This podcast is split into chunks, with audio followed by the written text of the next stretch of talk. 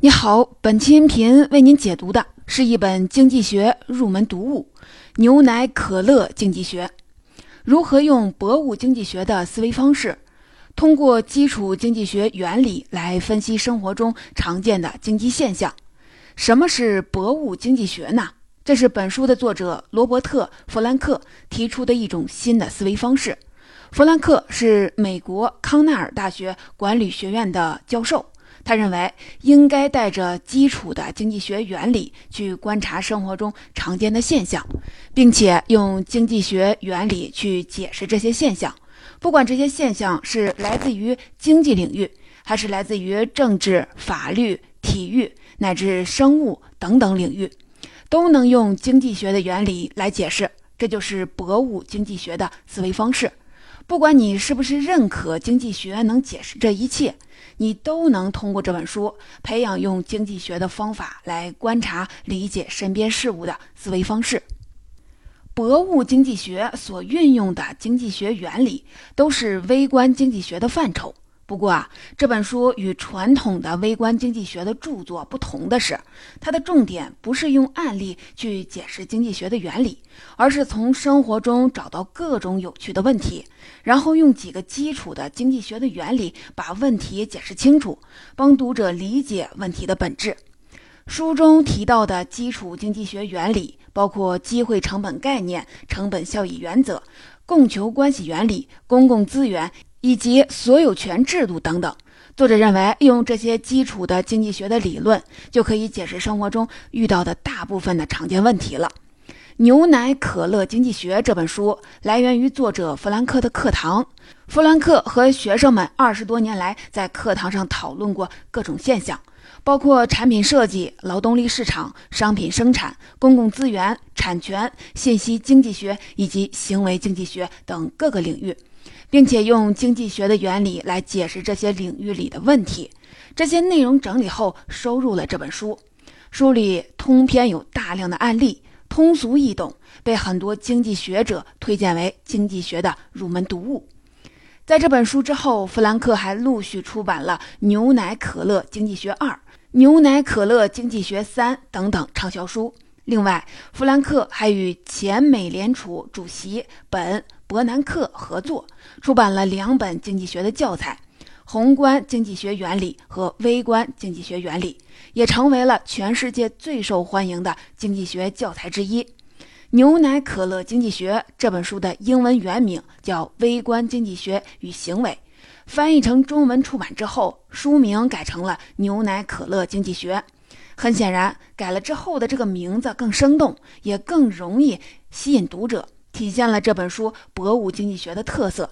这个书名来源于书中的一个有趣的问题：为什么牛奶的盒子是方的，而可乐的瓶子却是圆柱形的？回答这个问题的时候，弗兰克就用到了经济学的成本效益原则。他认为，同样大小、同样容量的圆柱形的容器要比方形的容器更浪费空间。所以啊，就存储成本来说，可乐的存储成本要比牛奶高。不过，可乐一般都放在开放式的货架上，牛奶通常为了保鲜需要存放在冰柜里，冰柜比货架贵多了，耗电、运营成本还高。如果牛奶也用圆柱形的容器，成本就会提高。如果牛奶用方形的盒子再存放到冰柜里，就有效地利用了空间，存储的成本会降低，从而提升了牛奶的效益。这就是用经济学的原理来解释常见生活现象的一个典型案例。像这样的例子，书中到处都是。当然了，这里需要说明的一点就是，书中选取的例子主要是来自美国，但很多现象在中国也是同样存在的，我们并不陌生。此外，弗兰克还在书中明确地表示，对这些经济现象的解答并不一定都令人满意，有的还需要进一步的论证。但是啊，能提出问题比回答问题更重要。这个过程有助于锻炼我们的观察能力和思考能力，让我们更理性的去生活。介绍完作者和这本书的基本情况，接下来我重点的来给您讲述两个基础的经济学原理，一个是成本效益原则，另一个是供求关系原理。这两个算得上是微观经济学领域最基础、最核心的内容了。特别是成本效益原则，作者认为这是所有经济学概念的源头。北大经济学的教授薛兆丰也提到，成本是经济学最基础、最重要的概念。学通了成本的概念，就掌握了一半的经济学的原理。另外一个供求关系原理，也是作者在书里反复讲述的概念。可以说，供求关系是市场经济的一个基本关系。市场经济的很多关系都可以用供求关系来理解，比如说生产和消费、价值和使用价值、商品和货币等等。总之啊，供求关系原理是判断某种商品市场反应的重要的依据，也是政府进行宏观调控的重要参照。有些西方经济学家甚至把它当成了万能的分析工具。下面我们就先来看看第一个基本原理——成本效益原则。这是经济学的源头。简单讲，成本效益原则是指，只有当行动的收益不低于成本时，才应该这么做。看上去简单，在实际的应用的时候会产生各种变化。书中用成本效益原则解释了信息决策、竞争和垄断、公共资源、产品设计、各国文化以及行为差异等领域的各种现象。下面我们来重点的看看成本效益原则在三个领域的应用。这三个领域分别是消费者个人信息决策、个人决策产生的社会影响。以及生产厂商根据这种影响在产品设计领域的适用。我们先来看消费者在个人信息决策时的成本效益原则。按理说，我们做决策时，如果知道了所有的信息，决策会更科学合理。但事实上，这只是一个理想的状态。了解所有的信息要付出相当大的成本，而且即使你掌握了充分的信息，做出的决策也不一定更准确。这时候，你收集所有信息的成本跟依靠这些信息做出决策的收益就不一定成正比。所以啊，我们需要学习根据有限的信息进行决策。市场上信息不对称的情况比比皆是，卖方希望买方能明确自己的承受能力，而买家却担心卖家要高价。同样的，买方希望了解更多有关产品的信息，包括优点和缺点，但卖方经常会隐藏缺陷。在这种情况下，该如何利用有限的信息进行更好的决策呢？我们可以根据卖方的行为来推测产品的关键信息。比如说，在同等的条件下，如果卖方急着以低价卖出，这个价格甚至低于市场的平均价格，就可以推测产品的质量可能存在瑕疵。不过啊，书中提到了一个难于造假原则，就是说，对手如果因为成本太高而不愿造假。这时候，它所显示的信号就是真实可靠的，比较抽象。我们来看一个书中的例子，比如说，两条狗都想抢同一块骨头，它们不了解对手的实力，所以在对峙，没有立即行动。在这种情况下，两条狗的体格就是一种信号，这种信号就适用于难于造假原则。通常情况下，狗的体格越大，就越可能是一个打架高手。所以啊，一条狗遇到体格庞大的对手，很可能会退缩；遇到体格弱小的对手，就很可能就去打一架。虽然弱小的狗可能会竖起了脖子上的毛，让自己显得块头大一些，但如果两条狗都这么做，这种优势就没有了。所以啊，真实体格就是一种难于造假的信号。这个原则怎么在市场上应用呢？书中举了这样一个例子。有些商家现在电视上做广告，然后会在报纸、杂志广告，甚至是一些产品的包装上印上参见电视广告的字样。这是为什么呢？我们都知道，广告的作用就是希望潜在顾客能够知道这种产品，能够接受或者是喜欢它，从而成为回头客，甚至可能向周围的人去推荐。了解产品的人越多，商家做广告的钱就越不白花。而在电视上打广告是非常贵的，特别是某些黄金时段，一段三十秒的商业广告的费用可能会高达上千万。即使是在深夜时段，电视的广告费相比其他的媒体也算是比较贵的。所以啊，商家在电视上做广告更不希望花冤枉钱。所以，按照难于造假的原则，商家在做电视广告的时候，一定会展现产品最好的一面，也是最可信的一面。同样的广告费，对于好产品来说，带来的回报比坏产品要更大。那么，做了电视广告的商家就非常的希望潜在的客户能够知道他们在电视上做了广告，所以会在平面广告和一些产品的外包装上标明“参见电视广告”的字样，来表明产品是值得信任的。个人在做决策时，会根据成本效益原则，在效益大于成本时采取行动。亚当·斯密“看不见的手”的理论认为，如果在市场中每个人追求个人利益，最终会使社会获益。我们再来看一个例子，比如说，女士们都知道穿高跟鞋会有很多的不方便，那为什么还有很多的女性愿意穿高跟鞋呢？很简单，穿高跟鞋能够让女性显得更美，更容易吸引他人的注意。一方面，穿高跟鞋的女人显得更高；另一方面，这迫使她们挺胸抬头，屁股后翘，更能凸显女性的曲线，吸引欣赏的目光。如果大家都穿平底鞋，只有一位女性穿了高跟鞋，那么高跟鞋的优势就会凸显，这位女性就能够吸引更多的目光。美的收益超过了不舒服的成本，所以她能够忍受。而这样做的结果，很可能促使所有的女性都穿高跟鞋。这时候个体优势就不突出了，但女性整体穿高跟鞋所带来的美的效果，肯定比她们都穿平底鞋的效果要好。当然了，如果个人利益跟群体利益不一致时，人们也会想办法协调。比如说，冰球选手在比赛时，每个人本意是不想戴头盔的，因为不戴头盔打比赛可以看得清楚、听得真切。还能提高比赛获胜的概率，但他们为什么必须戴头盔呢？这是因为如果不戴头盔进行比赛，在获益的同时也更容易受伤。如果大家都不戴头盔，那么不戴头盔的优势就没有了，竞争仍然处于平衡状态，可是受伤的概率成本就要增大了。所以啊，大家一致的约定比赛必须戴头盔，就可以使受伤的成本降低。由此可见，个人做决策时会对社会群体产生影响。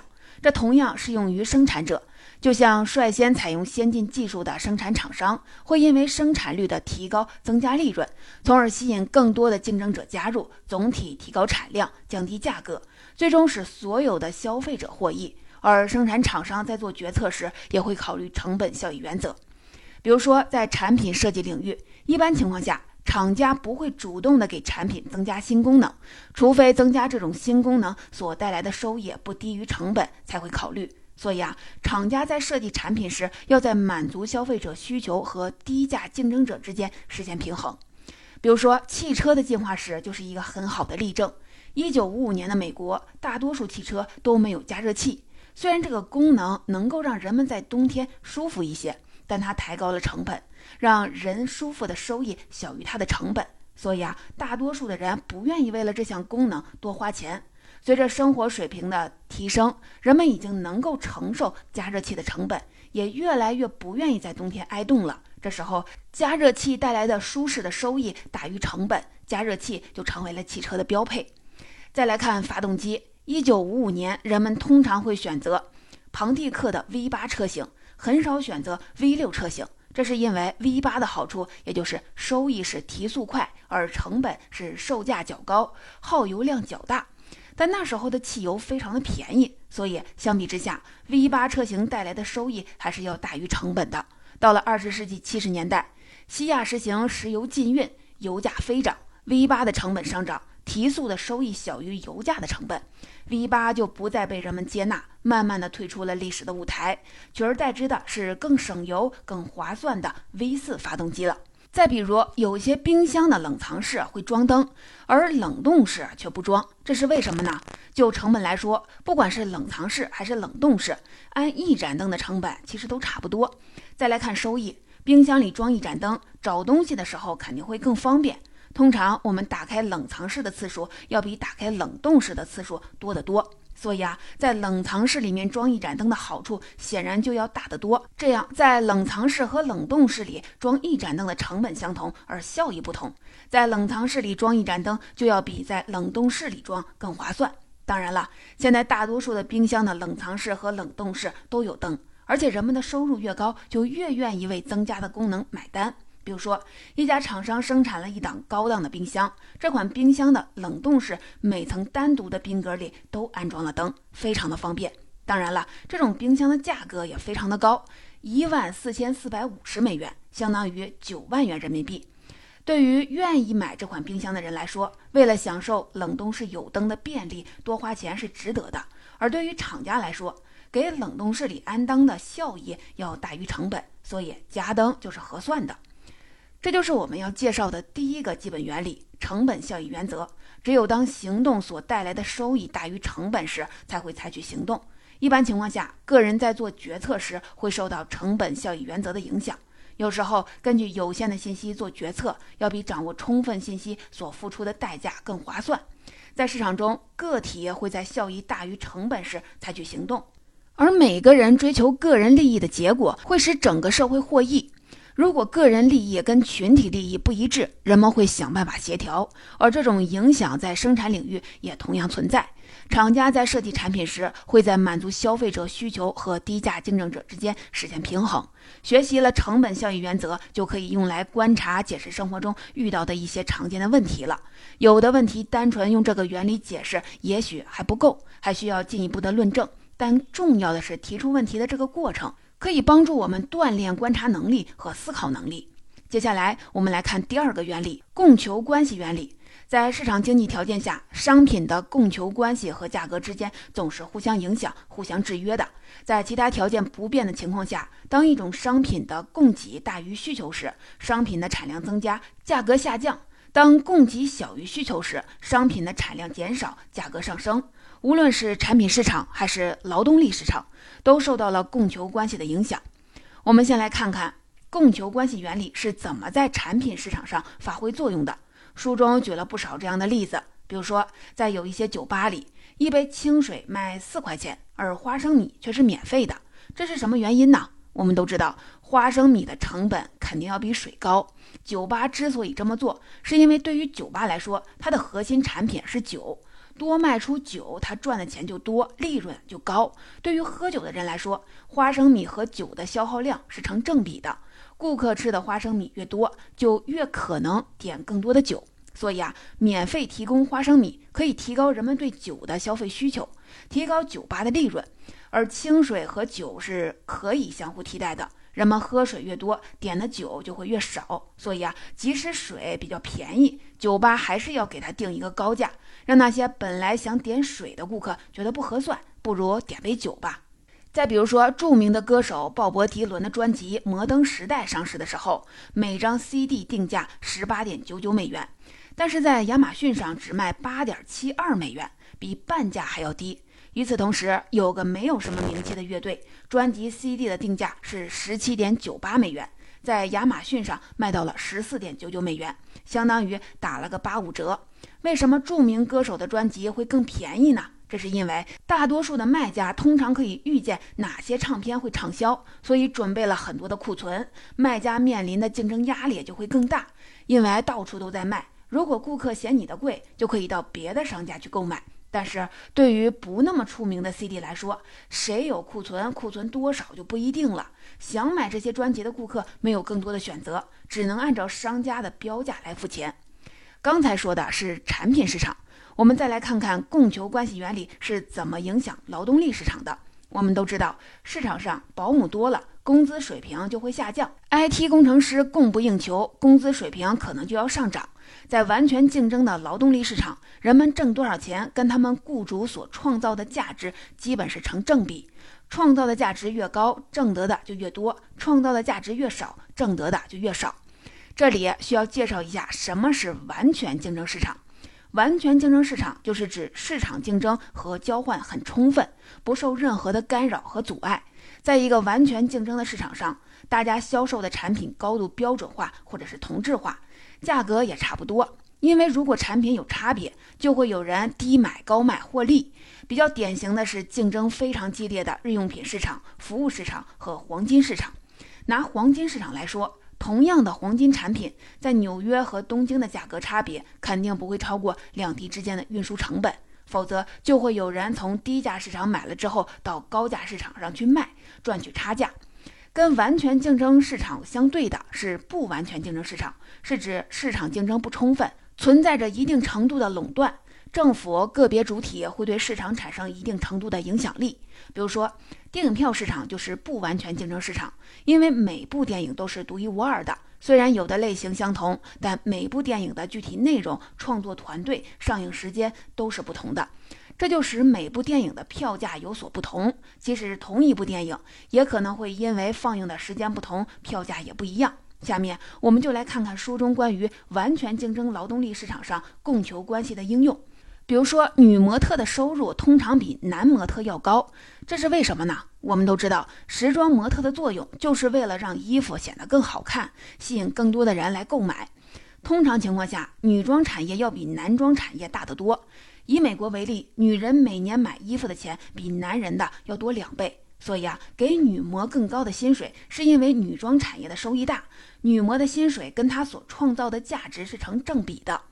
再比如说，二十世纪八十年代，美国大企业 CEO 的薪水比普通人高了四十二倍，但是到了本世纪初却成了五百倍。这是为什么呢？最重要的原因之一就是技术的快速发展，扩大了市场的范围，也使 CEO 们的个人优势得到了极大的提升。一家公司以前如果能在一个地区做到老大，就能够活得不错，现在却必须在全世界范围内拼杀进入前列才行。市场竞争更加的激烈，CEO 的任何一个决策都可能决定企业的生死。所以啊，高水平的 CEO 就是稀缺人才。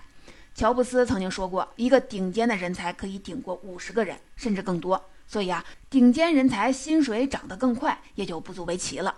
当然了，不是所有人的薪水都跟他们为雇主创造的价值成正比，也有例外。就像一些特定的工作，他的薪水跟这份工作的特性有关。比如说，在美国，有些服务要给小费，但是有些服务就不给。为什么呢？你看啊，去餐厅吃饭，人们给服务员一定的小费，这在一定程度上增加了服务员的薪水。其实，餐厅引入小费的这种方式是为了鼓励优秀的服务。毕竟，服务员提供的服务热情周到，就会吸引顾客来再次光临。但餐厅管理者很难直接的知道服务员的服务质量。与其餐厅给好的服务员涨工资，不如由顾客直接给小费会更有效。而服务员收到小费，自然会提供更好的服务，这就形成了良性的循环。但是啊，很多服务都不用给小费，甚至在有些的时候是禁止给小费的。比如说去政府管理部门办事，就不应该给工作人员小费，他们本来就应该给纳税人提供更好的服务，不应该让市场来调节。这就是我们要介绍的第二个基本的原理——供求关系原理。在市场经济条件下，供求双方共同作用会引起商品的价格和产量的波动。